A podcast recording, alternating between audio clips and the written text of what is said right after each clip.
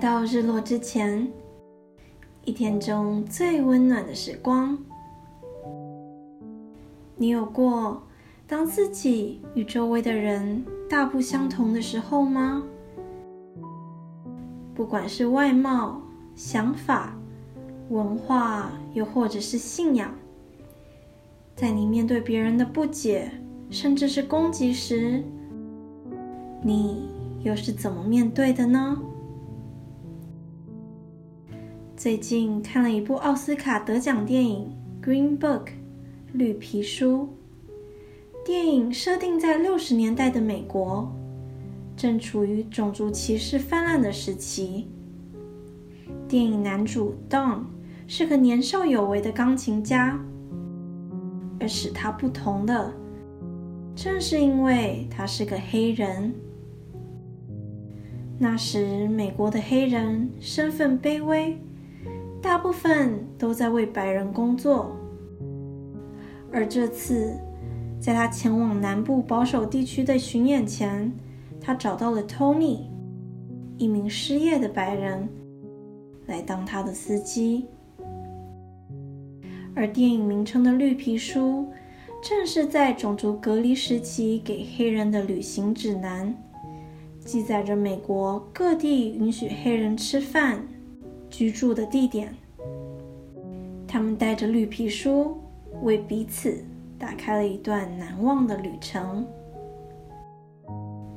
身为少数受过教育的黑人，Don 不仅才华出众、身世得体，还非常的有原则。不仅对自己要求极高，对与他同行的 Tony 也无比严格。相反的，托尼出生在平凡的家庭，没受过太多的教育，说话毫不经修饰，也不太在乎别人对他的想法。在第一天的演奏会前，Don 嘱咐 Tony，在正式场合里说话要得体、有礼貌。他甚至想要暂时修改 Tony 的意大利姓氏。为了让主持人比较容易的念出来，托尼无法理解为什么自己要为了体谅这些上流人士而修改自己的名字。他说他宁愿不入场，在外头等演奏会结束。听到这句话，Don 立马答应了。那天晚上，Tony 在远处。第一次看到了 Don 的演奏，观众席坐满了地位尊贵的白人。不懂音乐的 Tony 眼里还是不禁流出了一丝敬意和佩服。可当演奏结束，Don 看到 Tony 跪在地上和一群黑人赌博，Don 严肃地说：“下次你若需要钱，跟我说就好了。”可是赢来的钱更痛快，托尼不以为然的说：“所以为了这一点小钱，跪在石子上投骰子，会让你感觉自己是个赢家吗？”Don 问道。“为什么要刁难我？大家都那么做。”托尼指向还在赌博的那些人。Don 直视着托尼的眼睛。沉重的说道：“可是他们今天并没有选择是否进场的权利，但你有。”托尼没有再开口，拍了拍膝盖上的灰，回到了车里。那天晚上，在托尼写给老婆的信里说道：“他看到了 Don 的演奏，他似乎是个天才。”可是他那双忧愁的眼睛告诉我，天才似乎不那么快乐。在进入南部前，他们停在一处休息站。托尼看到商店门口有一块精美的玉掉在地上，就顺手捡起来放入了口袋。Don 看到了此事，就用父亲教育儿子的口吻。逼着 Tony 要么付钱，要么放回去。Tony 满是不解的破口大骂，嚷嚷着：“为什么我要为了在地上捡到的东西付钱？因为那样你才会心安理得。” Don 说。Tony 毫不情愿的听从后，满脸通红的回到驾驶座上。此刻的他，像极了被父亲训完话的孩子。他们之间隔着的冰河，随着进入温暖的肯塔尼州，渐渐融化了。托尼象征性的买了桶肯德基，边开着车边大快朵颐。他拿了一块鸡腿，递给在后座的 Don，Don 激动的拒绝，生怕炸鸡上的油滴到了他的西装上。在托尼激昂的坚持下，Don 第一次徒手吃到了炸鸡。那一天，Don 第一次在托尼面前笑了。他们进入了保守地区，黑人禁止住在白人的旅馆。当他们到了 Don 的住处时，，Tony 诧异的翻着那本绿皮书，不敢相信，Don 只能住在那么破旧的地方。Don 却不以为然。那晚，Don 像往常一样在房间外面喝着烈酒，却被其他黑人住客欺负。他们说，Don 明明是黑人，为什么要穿着那么昂贵的衣服？显得自己有多高尚。等没有被他们的挑衅激怒，独自离开了旅馆，来到酒吧，却紧接着被在里面的白人殴打起来。托尼听到情况后，匆忙的赶到酒吧救他。看见满脸淤青的 Don，没有反抗，没有争执。只是静静的站在那。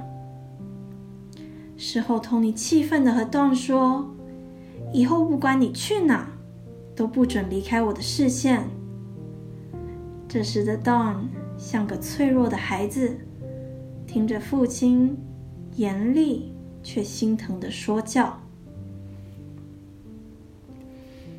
隔天，他们重新上路，因为车子故障。他们暂停在一片田园中，在田园里工作的黑人们看到一名白人在为黑人修理车子，纷纷抬起头凝视这一幕。而 Don 看着整个田园里的工人，眼里流露出的是心酸、心痛，也是他那屹立不摇的决心。接下来的路充满了侮辱和歧视。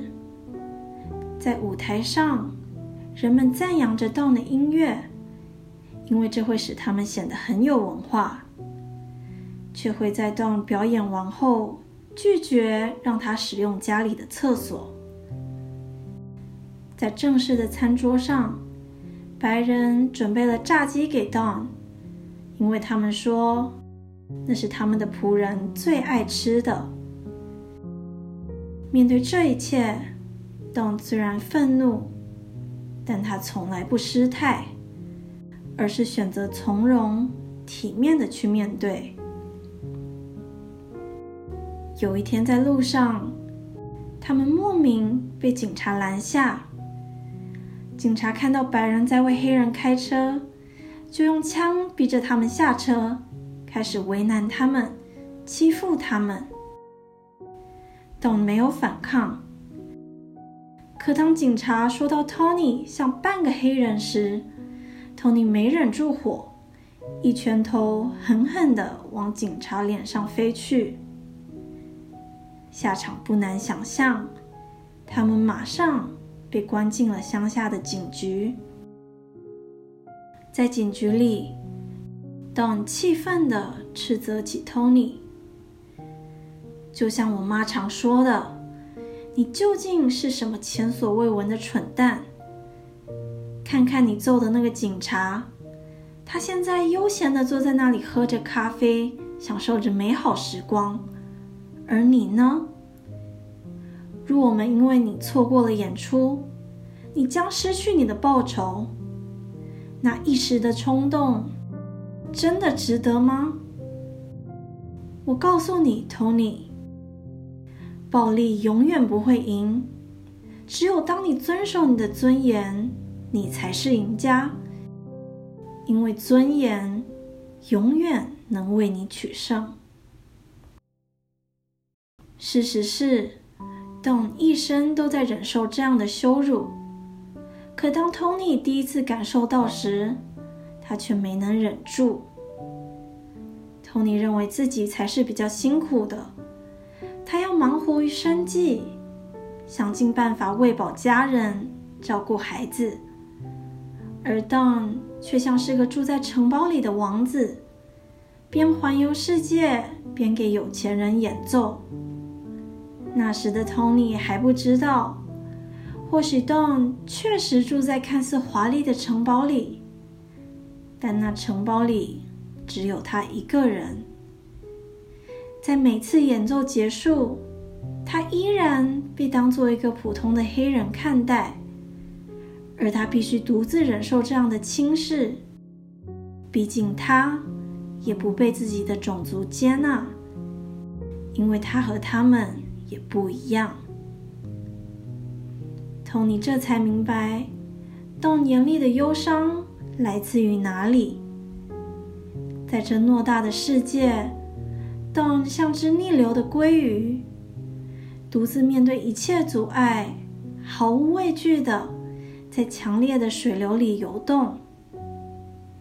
他明白这趟旅程或许没有终点，却也拒绝。被环境的险恶曝光他的尊严。面对世间的嫉妒、欺辱、不公，他选择用大气、礼貌和智慧面对。他不是没有脾气，而是他明白，若不想要与那些人同流合污，唯一能使他站稳的。便是他那始终如一的尊严。在这一路上，他或许尝尽了孤独的滋味，却从来没有想过要放弃他的原则。在洞身上，我看到了人性的柔软，也看到了强韧。我想。促使他能在如此恶劣的环境下绽放的，是他对自己的爱，也是对这世界的爱。即使他与众不同，他也不会在别人看低前先看低自己。他不愿意低头于命运，也不愿意随波逐流。所以在没有人肯定他时，他先肯定了自己。并且试着去用他微薄的力量，慢慢影响他人。愿你在独自面对这个世间的偏见时，也能用智慧从容的去推翻他人的否定。若哪一天你发现自己独自一人，请别忘了，你也可以选择。独自绽放。今天就到这里，谢谢你们的到来，我们下次日落之前再见。